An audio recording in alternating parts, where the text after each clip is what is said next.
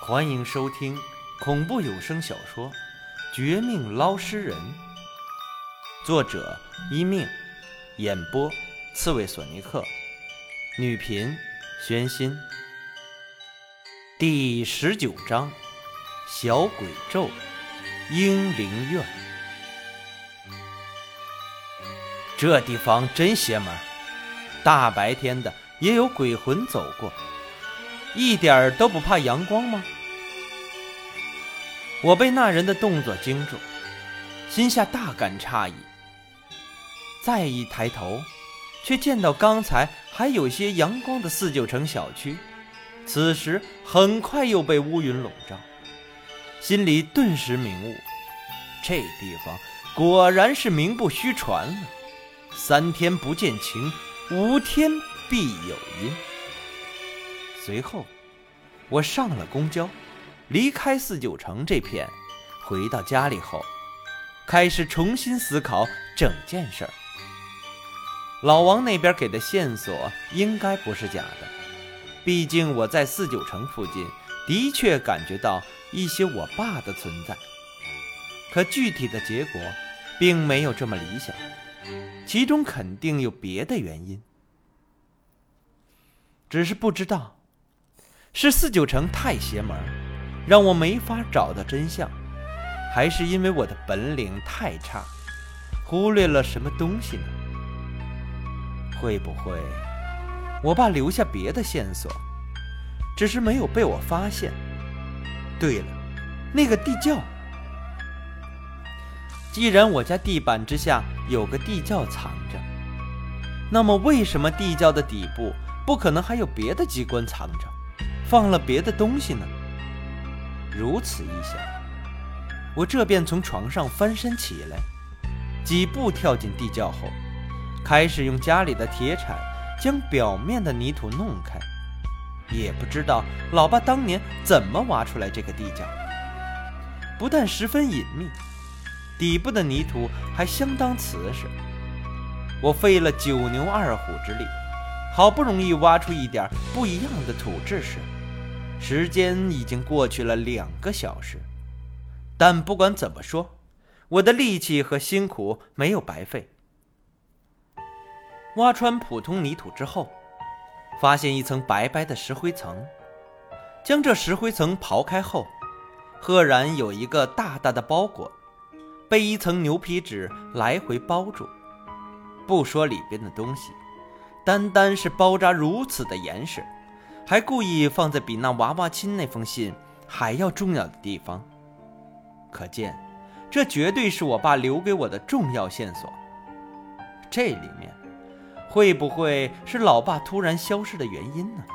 心下一动，我当即带着这包裹跳出地窖，来到客厅，将电灯全部打开，又找到我的匕首，将它抛开，里面出现的。却和我想象的有些差异。是一封信不假，可是这封信的内容却有些古怪。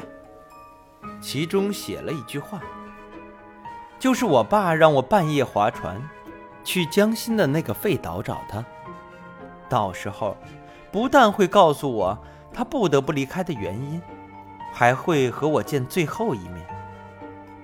最后一面。我爸这是搞什么飞机呢？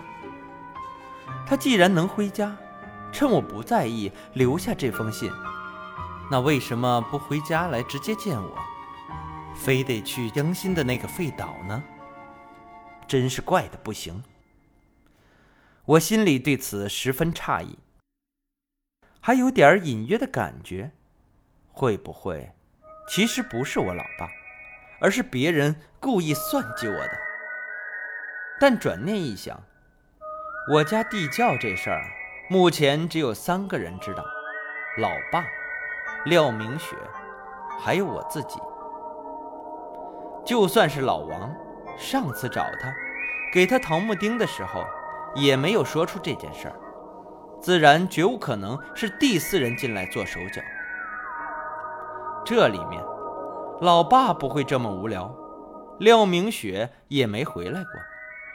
我就更不用说了，虽然思念老爸，但是也不会沦落到靠写这种信，然后安慰自己的地步。这么一想，可能还真是老爸有苦衷，或者回来时我不在家，他怕别人知道这封信，因此故意这么绕一圈的。既然是这样的话，那我还真的得去。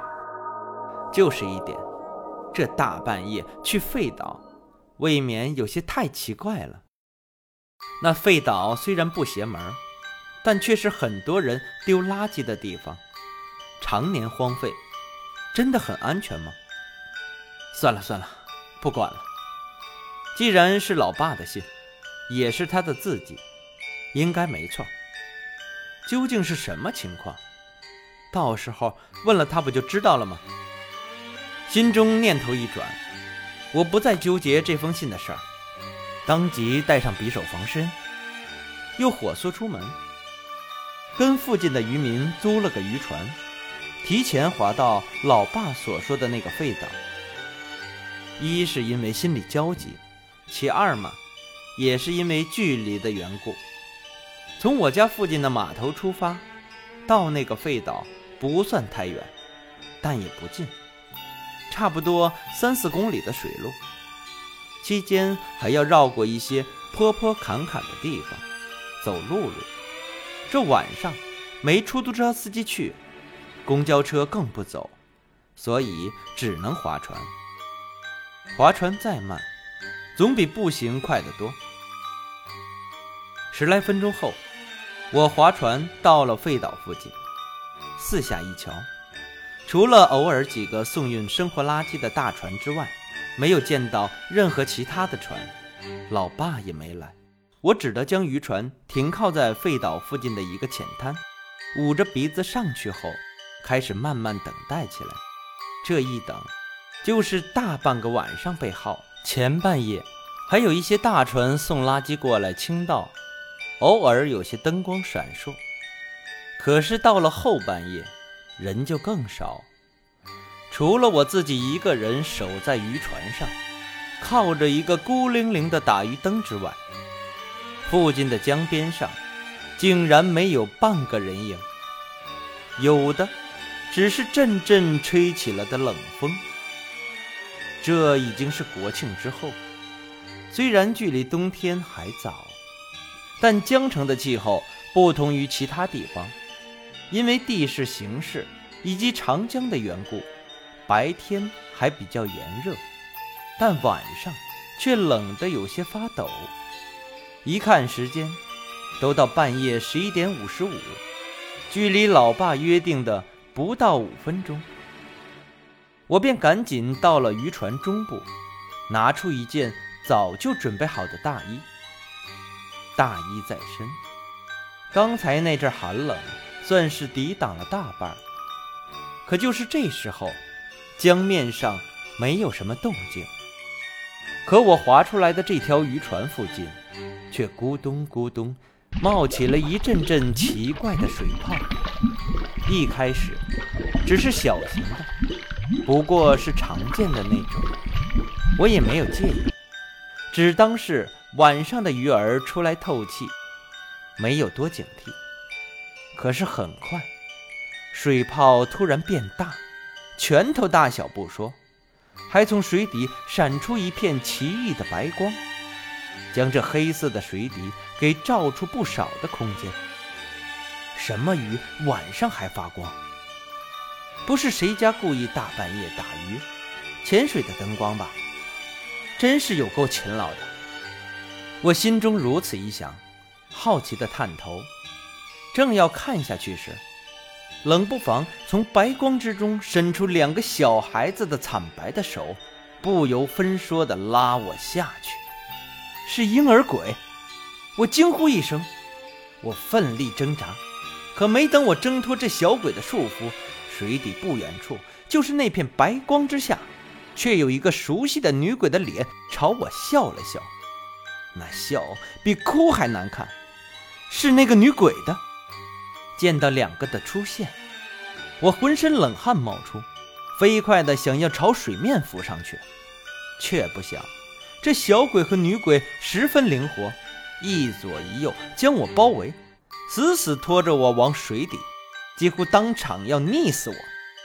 就在这关键时刻，水面之外突然丢下了一枚小巧的铃铛，那铃铛发出欢快的铃声，在水里一点不减速，狠狠地砸向小鬼和女鬼的额头。